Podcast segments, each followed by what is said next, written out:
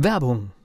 Was passiert, wenn der Chef oder die Chefin eine Auszeit nimmt und die Angestellten auf sich allein gestellt sind? Christian Pukelsheim und Michael Habekorst beschreiben in ihrem Buch Radikal weg die Herausforderungen für Unternehmer und Mitarbeiter, welche Vorbereitung notwendig ist und worauf unbedingt zu achten ist bei einer Auszeit. Radikal weg, wenn der Chef ein Jahr Auszeit nimmt und das Unternehmen dennoch funktioniert. Erschienen im Mentoren Media Verlag www.mentoren-verlag.de der Unternehmer Academy Podcast. Wir machen aus Menschen mit Know-how Unternehmer mit Erfolg. Heute ein ganz spannendes Thema. Ich glaube, obwohl unsere Themen sind eigentlich immer spannend, ne? Deswegen. Ähm, das mir gerade auf der Zunge. Ja, genau. ja, guck mal, so fangen wir schon an. Auf die Sprache achten. Das ist gleich der Hinweis hier am Anfang dieses Podcasts. Das, das, das kennst du auch. Mir ist es auch schon wieder die Tage begegnet, wo jemand mich um Rat fragt und dann sagt er, hier habe ich zwei Möglichkeiten. Und das habe ich ein bisschen auch von dir gelernt. Ähm, ich gucke dann hin und sage, nö, ich sehe da viel mehr Möglichkeiten. Warum, warum schränken wir uns ein? Warum, warum, warum sehen wir A oder B, obwohl es A bis Z und mehr gibt? Ich würde noch sogar einen draufsetzen, ganz zu Anfang. Ich glaube, da, was man noch öfter hört, das ist ja schon mal gut, dass man sagt, es gibt A oder B, da hast du wenigstens die Wahl. Es gibt ganz, ganz viele Menschen, die behaupten, es gäbe nur eine Lösung. Ja, und wenn, wenn du dann sagst, es gibt mindestens zwei Lösungen, dann sagen die, naja, diese Lösung machen oder nichts machen. Das ist dann ihre zweite Lösung. Das, was du meinst mit zwei Lösungen, ist ja tatsächlich eine echte Alternative. Ja? Und es gibt, im Prinzip gibt es immer unendlich viele Lösungen. Und wenn wir uns da einschränken und sagen, es gibt zwei Lösungen, selbst wenn wir sagen, es gibt fünf Lösungen, haben wir mit Sicherheit noch nicht alle erfasst. Aber deine Frage war ja, warum, warum machen wir das überhaupt mit uns? Die Antwort ist relativ einfach. Wir sind ökonomische Wesen. Das heißt, wir müssen darauf achten, das hat die Natur so eingerichtet, dass wir möglichst wenig Energie verbrauchen. Und das wird jetzt kein Klima, Klimaschutz-Podcast, sondern es geht einfach um Evolution, um Biologie. Es geht halt darum, dass zum Beispiel unser Gehirn das Organ ist, obwohl es nur, keine Ahnung, anderthalb Kilo wiegt oder so, dass das das Organ ist, was irgendwie 20 Prozent der Gesamtenergie verbraucht. So, und deswegen muss, das hat die Natur so eingerichtet, müssen wir energiesparend haushalten. Mit unseren Gedanken, mit unseren Maßnahmen, mit allem, was wir tun. Ja? Also energiesparen nicht im Sinne von äh, heizen, sondern wirklich, wie, was wir in unserem Körper machen. Das heißt, Nachdenken kostet me mega viel Energie. Ja, jetzt hast du aber, jetzt hast du gerade ein Musterbeispiel, äh, dadurch, dass du jetzt Klima gesagt hast, gebracht für, für unser Thema heute, weil wir ja auch gerade im politischen Prozess erleben wir etwas, dass eine Lösung auf einmal vorgeschrieben wird und, und dann auf einmal kommt heraus, nee, Sie wird es nicht werden, weil es einfach nicht geht. Ja, und erstens das. Und außerdem äh, bedeutet das, man, man sagt jetzt diese eine Lösung und alle anderen gehen nicht. Was ist denn, wenn morgen einer aufsteht und sagt, ich habe eine coole Idee? Ja.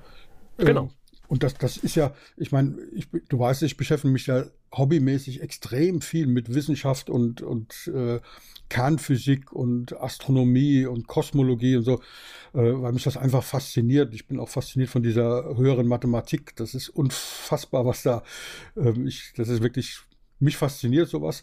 So, und da ist, das ist immer das Gleiche, weißt du, da, wir können sagen, äh, früher haben die Menschen gesagt, übrigens sehr früh schon, die Erde ist eine Kugel. Das war schon sehr, sehr lange klar. Da machen wir heute Rückschritte. Ja, es gibt diese Flacherdler. Für, da sind Menschen hingerichtet worden für die Idee, dass die Erde nicht der Mittelpunkt des Universums ist, der Welt ist. Weil man hat eben beobachten können mit, mit diesen äh, Bahnen der Planeten und der Sonne, und es sieht eben so auf, die Sonne geht im, im äh, Osten auf und im Westen unter. Dann muss sie sich um die Erde drehen. Und äh, dann hat man gesagt, okay, damit, und das Gute, das ist das Faszinierende, man konnte ja diese Bahnen berechnen mit dieser Annahme, die ja falsch ist. Wir wissen es heute. Die Annahme ist falsch. Und trotzdem konnte man berechnen, wann es zum Beispiel eine Sonnenfinsternis gibt. Das heißt also, es war ja nur ein bisschen falsch. Und ähm, es gibt diese, in der Wissenschaft gibt es dieses schöne Paradoxon von dem schwarzen Schwan.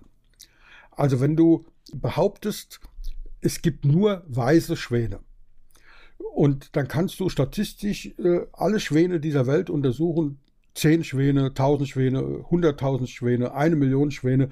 Und wenn die alle weiß sind, dann behaupten die Menschen, es gibt nur weiße Schwäne. Bis zu dem Tag, wo einer kommt und dir einen schwarzen Schwan zeigt. Ja. Das heißt also, diese Experimentalphysik ist nie absolut. Wir können da unglaublich viel aus der Naturwissenschaft lernen. Und wir Menschen sagen einfach, ich beobachte das, sehe das zwei, dreimal, keine Ahnung, eine Werbepumpe funktioniert. Ja, sie funktioniert, aber eben nicht immer und nicht für alles. Und wenn einer morgen aufsteht und hat eine neue Idee, dann ist die auch gut. Ja. Äh, wir wollen ja keinen kein Klimapodcast machen, aber es passt natürlich, du hast vollkommen recht. Ja. So, das heißt, wir sind darauf getrimmt, Energie, Gedankenenergie, Lebensenergie zu, damit mit diesem Gut, äh, mit dem kostbaren Gut sehr sparsam umzugehen. Und das bedeutet, wenn wir eine erste Lösung gefunden haben, hören wir aus ökonomischen Gründen oft auf zu suchen. Macht ja auch Sinn. Warum sollen wir weitersuchen? Wir haben doch eine Lösung. Auch wenn die vielleicht vermeintlich ist, aber das ist eine andere Baustelle. Ja? Wenn wir wenn wir uns Gehirn zermartern, wie könnte das gehen? Wir finden eine Lösung, dann springen wir drauf. Weil das ist ökonomisch am sinnvollsten. Das heißt, dein Beispiel mit den zwei Lösungen ist ja schon einen Schritt weiter. Das ist ja klasse. Ich habe wenigstens eine Wahlmöglichkeit. Nehmen wir jetzt nochmal dieses kleine Beispiel aus der Politik. Da wird ja oftmals gar keine Wahlmöglichkeit gelassen. Also es gibt ja keine zwei Möglichkeiten. Es gibt nur diese eine Lösung und sonst keine. Das ist ja unterste Schublade, hätte ich jetzt beinahe gesagt. Ja. Na, na, was natürlich schade ist, weil ich gehe immer davon aus, es gibt äh, so viele intelligente Menschen und irgendeiner wird irgendwann eine Lösung finden, die besser ist als die, die wir heute haben. Also zeigt ja, die letzten 100 Jahre zeigen das ja sehr ja, deutlich. Nehmen wir mal dieses Beispiel, mit, mit, die Erde steht im Mittelpunkt. Menschen sind dazu hinge, hingerichtet worden, verbrannt worden, weil sie gesagt haben, also irgendwas stimmt mit diesen Umlaufbahnen nicht. Ähm, da gibt es, wenn ich ganz genau rechne, die Mathematik hat es dann hergegeben, äh, gibt es ja komische Effekte und komische Fehler, ähm, die sich so nicht erklären lassen. Die würden sich aber erklären lassen, wenn die Erde um die Sonne kreisen würde dann würde ich das hinkriegen, dass zum Beispiel der Mars so eine Schleife dreht. Wieso dreht er plötzlich eine Schleife auf seiner Umlaufbahn? Das sieht nur so aus, das sieht so aus, wenn ich das so betrachte, dass der Mars um die Erde kreisen würde, wenn die Erde im Mittelpunkt stünde, dann macht er so eine Schleife. Das ist aber deswegen, weil wir um einen gemeinsamen Mittelpunkt drehen, nämlich um die Sonne, sieht es so aus, als ob der Mars da so eine Schleife dreht. Und dann hat irgendein kluger Mensch, ja, ähm, so Galileo gesagt, und sie bewegt sich doch, und die ganzen coolen Wissenschaftler, die zu der Zeit da äh, geforscht haben, die haben dann gesagt, nee, das kann nicht sein. Es sieht so aus, als ob die Sonne der Mittelpunkt des Universums wäre und sind dafür hingerichtet worden. Und darin sieht man dieses Konzept. Ich meine, dass die Sonne des, der Mittelpunkt des Universums ist, ist exakt genauso falsch wie, dass die Erde der Mittelpunkt des Universums ist. Weil diese, keine Ahnung, acht Millionen Kilometer oder wie viel das sind, die Entfernung von der Sonne zur Erde, ähm, ob das nur das der Mittelpunkt ist oder das, es ist beides so falsch, dass es schon gar nicht mehr wahr ist, ja, weil das, es ist einfach, befehlen da die Worte, jenseits von Gut und Böse. Das heißt, und dann hat man irgendwann festgestellt, hey, beides stimmt nicht. Ja, ähm, weder die Sonne noch der Erde, noch nicht mal unsere Milchstraße ist der Mittelpunkt der Erde. Bis, bis vor 100 Jahren hat man geglaubt, unsere Milchstraße sei die einzige im Universum. Also das ist immer so mit diesen Lösungen. Wir können da wirklich viel aus der Wissenschaft lernen, dass wir sagen, hey, wenn wir eine Lösung gefunden haben, es gibt garantiert eine neue. Wissenschaft ist sich von einem Irrtum zum nächsten hocharbeiten. Das ist Wissenschaft, ja. Wenn wir jetzt äh, sagen, es gibt mindestens zwei Lösungen, wie du gesagt hast, es gibt drei, vier, fünf Lösungen. Auch da schränken wir uns ein. Und ich hatte dich gebeten, dass wir einen Podcast zu dem Thema machen, weil, wenn man das jetzt mal so auseinanderdröselt, wie wir es jetzt gerade tun, dann stoßen wir auf ein Paradoxon, ein, ein Problem. Nämlich, wenn wir jetzt sagen, okay, guck mal, Volker und Thomas haben in ihrem Podcast gesagt, wir sollen nicht nach der ersten Lösung aufhören zu suchen, sondern wir sollen weitersuchen. Es gibt vielleicht bessere Lösungen oder es gibt bestimmt sogar bessere Lösungen oder es gibt zumindest mal andere mögliche Lösungen.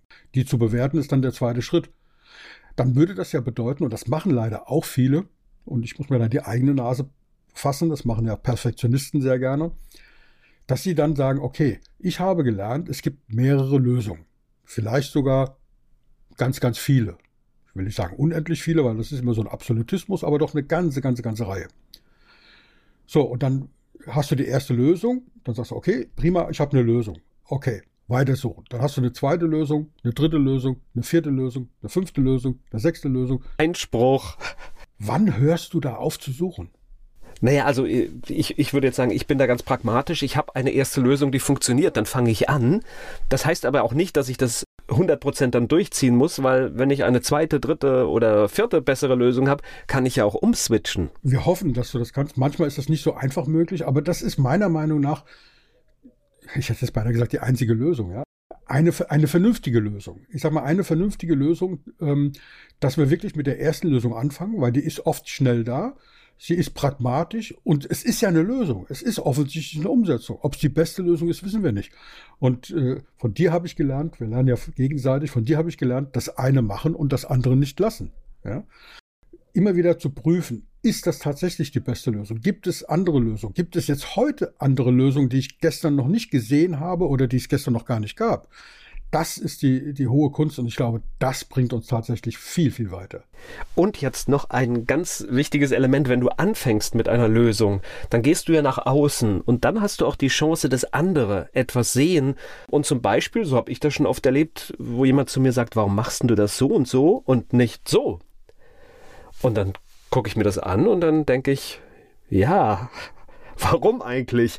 Ähm, aber diese Chance hast du nur, wenn du halt auch mit, mit, mit deinen ersten Ideen anfängst. In der Unternehmer Academy habe ich zum Beispiel ganz am Anfang äh, so eine schöne Folie. Äh, die Amerikaner sagen ja, are you stupid enough to push the button? Ja, das ist natürlich etwas, was Perfektionisten niemals hören wollen, aber es ist wahr das ist nicht die klügste und die beste. Vielleicht, vielleicht ist es die beste. Wir wissen es aber nicht zu 100 Prozent. Aber dennoch anzufangen, mutig zu sein und diesen Knopf zu drücken und mit der ersten verfügbaren, umsetzbaren Lösung anzufangen, ist sicherlich eine kluge Idee. Dann nicht aufzuhören, wachsam zu sein, achtsam zu sein, aufgeschlossen zu sein, anderen Menschen zuzuhören. Das ist auch eine sehr gute Idee und die Lösung immer wieder auf den Prüfstand zu stellen und sagen, okay, gibt es vielleicht eine bessere Lösung? Ähm, auch wenn jetzt zum Beispiel, deswegen äh, habe ich das so ein bisschen relativiert, der Aufwand, etwas umzustellen, tatsächlich nochmal hoch ist, aber dann am Ende äh, das Ergebnis deutlich, deutlich besser ist. Menschen sind ja auch bequem. Das hat wieder was mit dieser Ergonomie zu tun, äh, dass wir sagen, okay, will ich jetzt wirklich äh, vom PC auf den Mac um, umswitchen oder umgekehrt? Ja? Heute Morgen hat unser Techniker gesagt, Windows bringt in, in, im nächsten Monat ein tolles Tool mit künstlicher Intelligenz auf dem Explorer ähm, und das läuft auf dem Mac nicht. Ich habe dann gesagt, na nimm doch einfach Parallels. Hat er gesagt, nee, mit dem, dem Gerät klappt das nicht. Ja, so, eigentlich habe ich mir gesagt, äh, ich beneide euch Apple-Menschen weil ich habe jetzt keine Lust mehr, diesen Aufwand zu treiben, umzustellen. Wenn ich nochmal neu anfangen würde, würde ich mit Apple anfangen. Und jetzt kriege ich heute Morgen gesagt, ah, schade, dass ich keinen kein, äh, PC habe. Ja. Äh, das, das ändert sich auch immer. Ja. Das ist wahrscheinlich nächstes Jahr, sagt er, wäre ich doch nur bei Apple geblieben, wenn er dann switchen würde, was er nicht tut. Ja. Aber das, das bedeutet, diese Ergebnisse, diese Lösungen immer wieder auf den Prüfstand zu stellen. Vielleicht nicht ständig, und zwar nicht im Sinne von, ich zweifle an der Lösung, sondern ich stelle sie ganz neutral auf den Prüfstand. Sagt, was gibt's heute Besseres? Was gibt's für neue Erkenntnisse? Welchen Aufwand bedeutet das, von Lösung 1 auf Lösung 4 zu gehen oder auf Lösung 5? Und zuzuhören, das, was du gesagt hast, ist ganz, ganz elementar. Den Menschen zuzuhören, äh, hinzuhören, hinzuschauen. Wie machen das denn andere? Über den Tellerrand zu gucken, ja? Das, das sind, glaube ich, wunderbare Tipps, die man da geben kann. Um, so wird man der Ergonomie, aber auch eben diesem Lösungsgedanken. Bei der Suche nach der besten Lösung, nach der optimalsten Lösung und gleichzeitig mit dem Mut, diese erste und die gute Lösung auch umzusetzen, den Knopf zu drücken, ja, da bleibt mir natürlich wie immer zu sagen, bleiben Sie mutig. Der Unternehmer Academy Podcast. Wir machen aus Menschen mit Know-how Unternehmer mit Erfolg. Werbung. Was passiert, wenn der Chef oder die Chefin eine Auszeit nimmt? Und die Angestellten auf sich allein gestellt sind. Christian Pukelsheim und Michael Habekorst beschreiben in ihrem Buch Radikal weg die Herausforderungen für Unternehmer und Mitarbeiter, welche Vorbereitung notwendig ist und worauf unbedingt zu achten ist bei einer Auszeit. Radikal weg, wenn der Chef ein Jahr Auszeit nimmt und das Unternehmen dennoch funktioniert. Erschienen im Mentoren Media Verlag www.mentoren-verlag.de